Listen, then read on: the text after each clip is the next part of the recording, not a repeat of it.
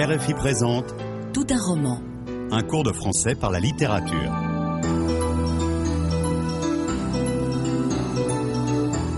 Hoy, lección número 13. Jean, de Alain Robbe-Grillet.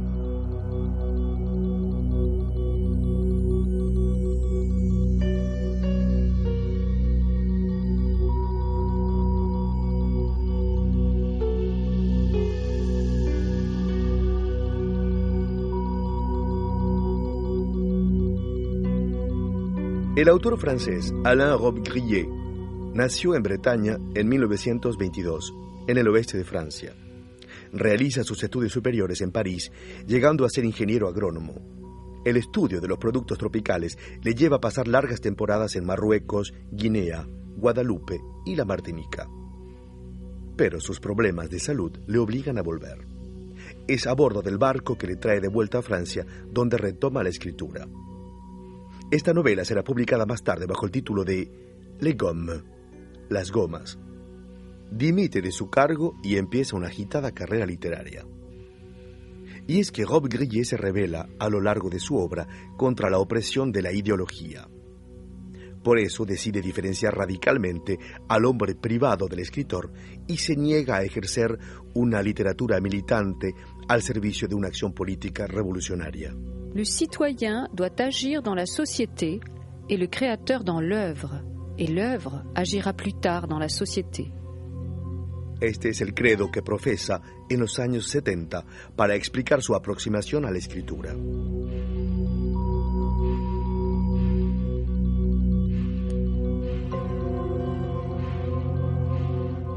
Robbe-Grillet se transforma en un teórico de la corriente literaria del Nouveau Roman, nueva novela. Pone en tela de juicio las estructuras clásicas y la novela realista al estilo Balzac, creando relatos que no son historias. Se ha dicho, hablando de su estilo, que es una escuela de la mirada, École du regard, ya que describe minuciosamente los lugares y las cosas. Y sin embargo, nada hay más subjetivo que este tipo de narración propio de Rob Grillet.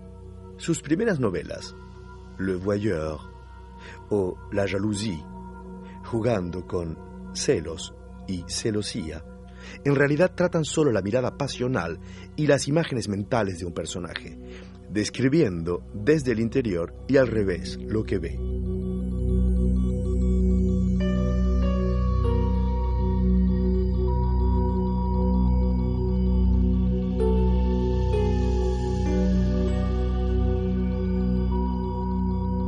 En 1961 se estrena L'année dernière à Marienbad, el año pasado en Marienbad, dirigida por Alain René.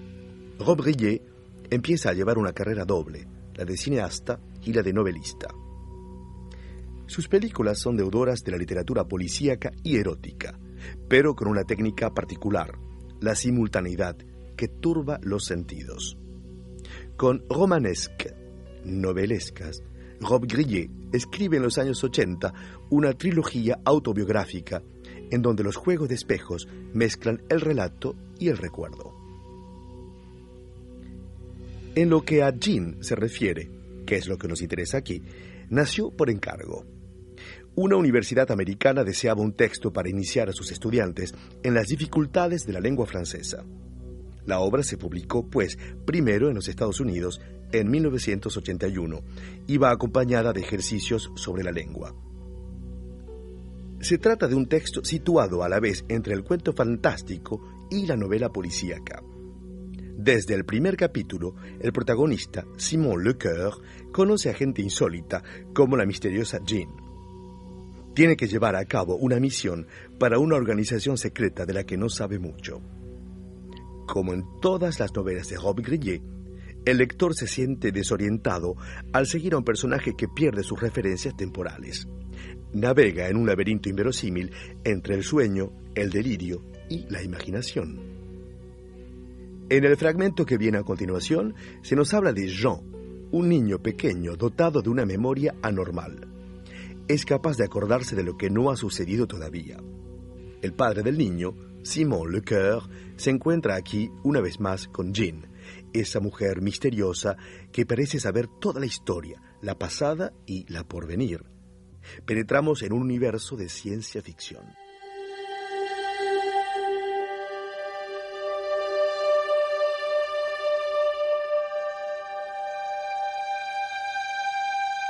Vous voyez, c'est une photo de vous dans quelques années. Elle fait donc partie, elle aussi, de la mémoire anormale de Jean et de mon avenir, Bien entendu, comme tout le reste ici. sauf vous. Oui, c'est exact. Parce que Jean mélange les temps.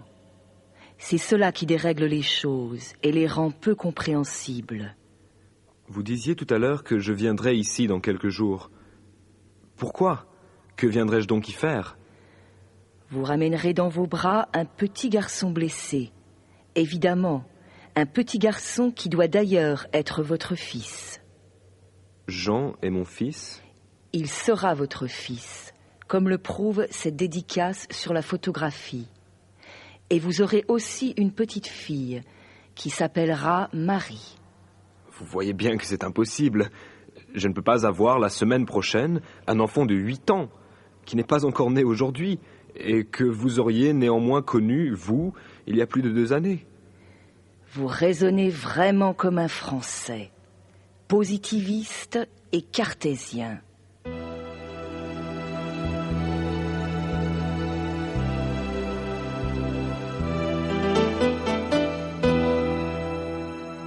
Ha entendido correctamente el texto. Où sommes-nous? ¿Dónde estamos? Dans l'appartement de Simon Lecoeur. Qui apparaît sur la photo? ¿Quién aparece en la foto? Simon Lecoeur. Quel âge a-t-il? ¿Qué edad tiene? Il est beaucoup plus vieux qu'à l'heure actuelle. Qui sont Jean et Marie? ¿Quiénes son Jean y Marie? Le fils et la fille de Simon. Dans quelques jours, qu'arrivera-t-il au petit garçon de Simon? ¿Qué es lo que le pasará al hijito de Simón dentro de unos días? Il sera blessé. Quel âge aura Jean? ¿Qué edad tendrá Jean? Huit ans. Qu'est-ce que Jean reproche à Simon? ¿Qué es lo que le reprocha Jean a Simón? D'être positiviste et cartésien. La misteriosa joven, Jean, es americana. Es por eso que le reprocha a Simón ser demasiado francés. Vous raisonnez vraiment comme un Français. Positiviste et cartésien. En efecto, se dice que los franceses son cartesianos. Cartésien. Este epíteto viene de Descartes, filósofo del siglo XVII, que escribió Le discours de la méthode, el discurso del método, que hace del razonamiento lógico un modelo. Su frase más famosa es Je pense donc je suis. Pienso, luego existo. En Francia se educa a los niños desde la escuela primaria para que sepan manejar la lógica y la argumentación. En cuanto al positivismo, iniciado por Auguste Comte en el siglo XIX, es una doctrina que se considera únicamente deudora del conocimiento de los hechos y de la experiencia científica. Al acusar a Simon Lecoeur de positivista y cartesiano, positiviste et cartésien, Jean le acusa en realidad de estar desprovisto de imaginación, fantasía y capacidad para soñar. Jean es una especie de personaje de ciencia ficción que se desplaza con igual facilidad en el pasado y en el futuro. Le explica a Simon lo que le está pasando, lo que no acaba de entender. Vous voyez C'est une photo de vous dans quelques années. Para explicar podemos hacer uso del verbo voir, ver, a modo de introductor. Vous voyez También podemos decir Vous comprenez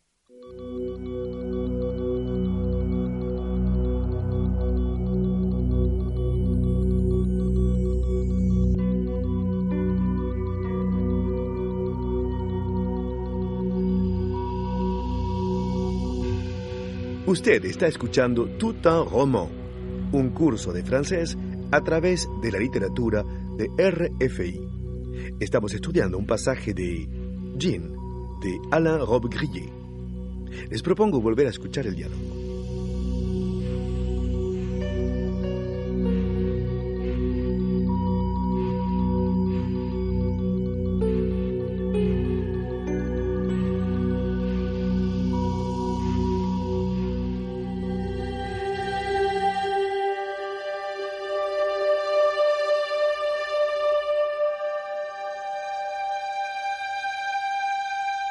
Voyez, c'est une photo de vous dans quelques années.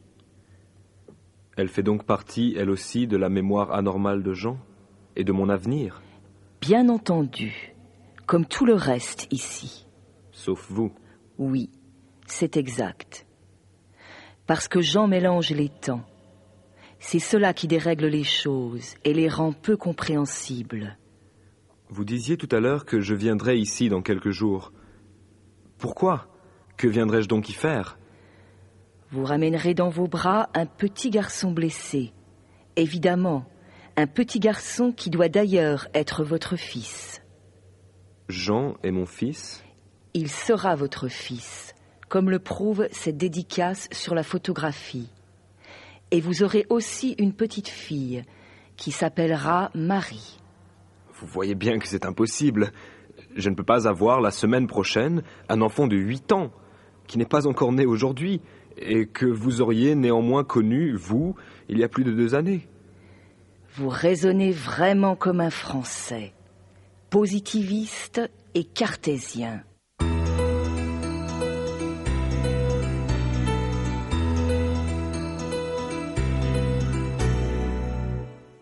En este texto, Jean intenta hacer entender a Simon por qué está en esta extraña situación. Parce que Jean mélange les temps. C'est cela qui dérègle les choses et les rend peu compréhensibles. Para expresar la causalidad en francés, se utiliza parce que, porque.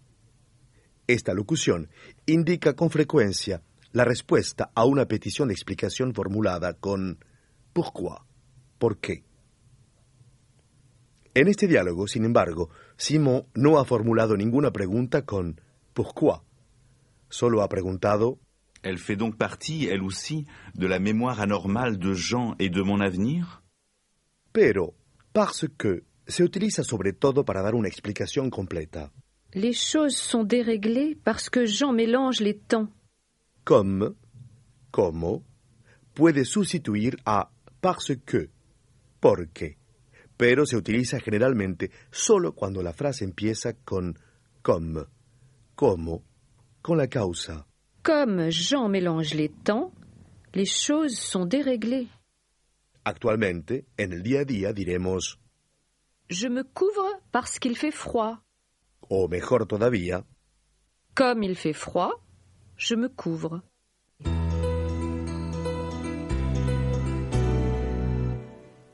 En este texto nos hallamos ante un mundo extraño, donde los tiempos se entremezclan como en un cuento o en la ciencia ficción.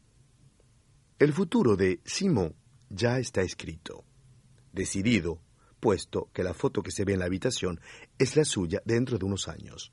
Vous voyez, c'est une photo de vous, dans quelques années. Declara Jean. Después es Simon quien pregunta. Vous disiez tout à l'heure que je viendrais ici dans quelques jours.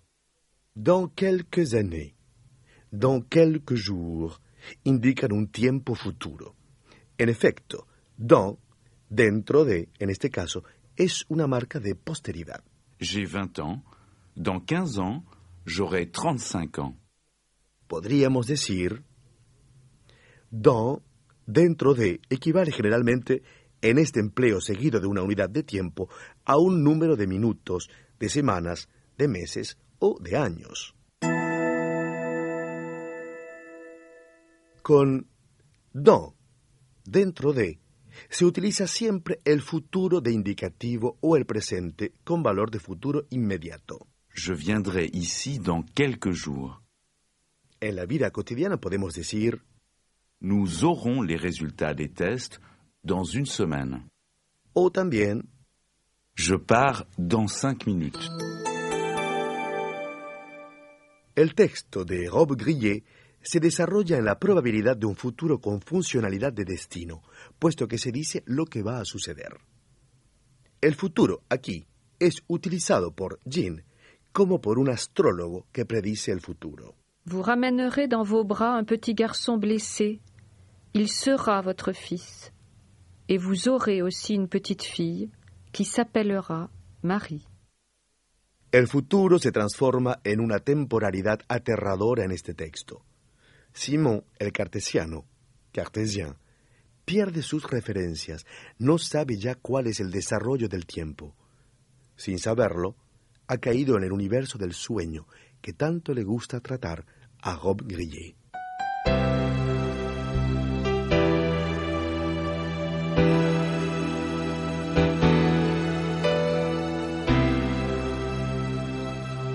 Este universo se repite en los guiones de sus películas, como el de L'année dernière à Marienbad, donde la incertidumbre acerca de los lugares y el tiempo sigue siendo un tema esencial. Misteriosos personajes evolucionan en un gran hotel de Marienbad, una ciudad checa.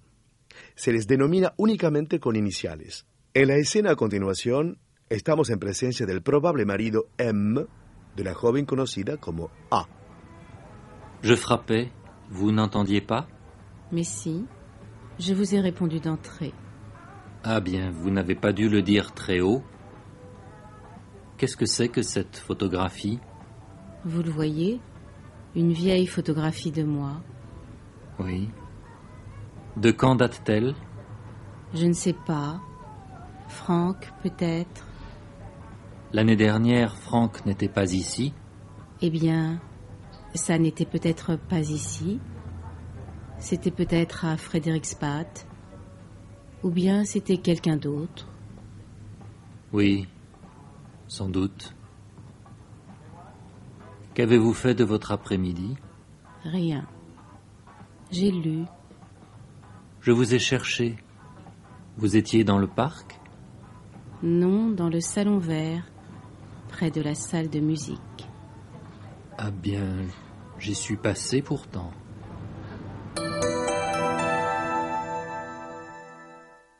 En este diálogo se rememoran recuerdos, por lo que hallaremos muchos imperfectos.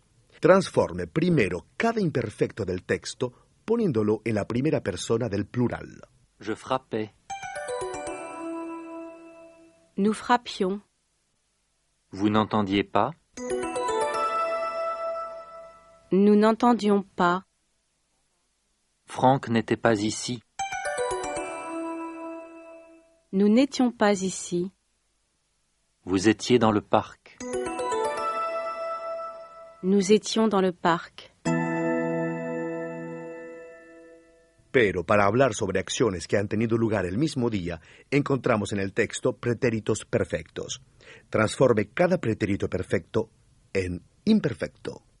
Je vous ai répondu d'entrée. Je vous répondais d'entrée. Qu'avez-vous fait de votre après-midi? Que faisiez-vous de votre après-midi? J'ai lu. Je lisais.